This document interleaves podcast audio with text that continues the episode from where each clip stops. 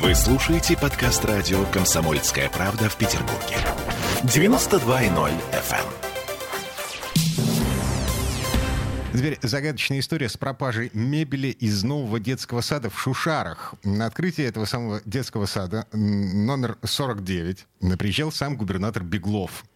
Все было отлично. Садик построен по последнему слову техники, оборудован всем необходимым. Бассейн, игрушки, спальные места, зоны для развивающих игр и так далее и тому подобное. Но но шум в прошлую пятницу местные жители поняли, а, шумные шушары такой есть, да, паблик. Так вот, ВКонтакте люди пишут следующее. Это потрясающая история.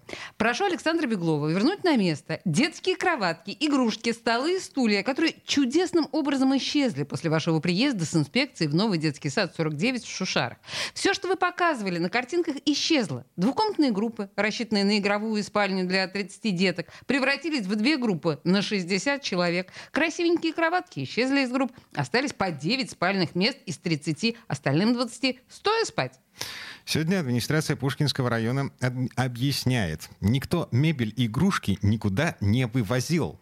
Просто в детский сад, рассчитанный изначально на 415 мест, приняли более 600 детей. И детям, э, логично, да, пришлось уплотниться со всеми вытекающими отсюда последствиями.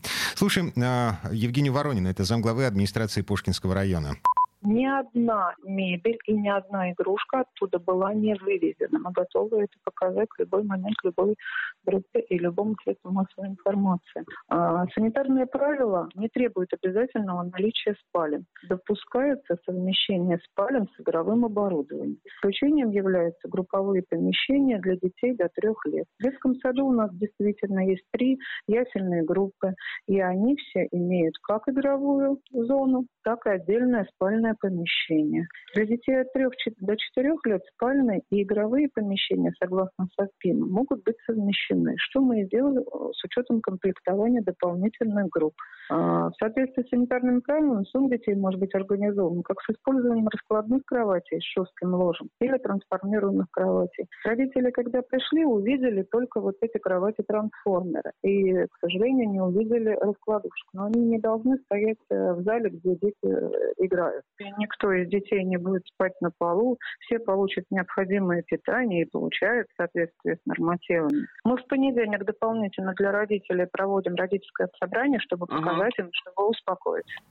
Ну, в общем, а, это факт, да, с которым нужно смириться. Шушары построены таким образом, что у родителей сейчас есть выбор. Либо вы возите детей за 3-9 земель, а, либо ваши дети спят в тех же комнатах, где играют, спят на раскладушках. Ну, в этом как раз нет, наверное, ничего страшного в том, что они будут э, спать там же, где играли. Другой вопрос, почему детский сад на 415 мест принял 600 человек? Так построены шушары.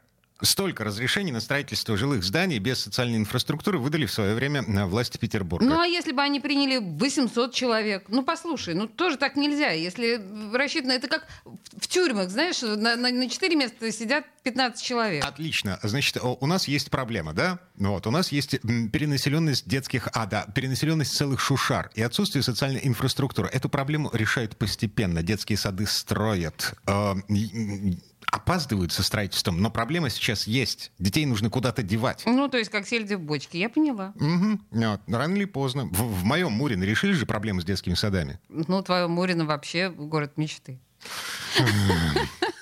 Извините, да, но я просто действительно не понимаю, почему дети должны ну, в таких ужасных условиях находиться.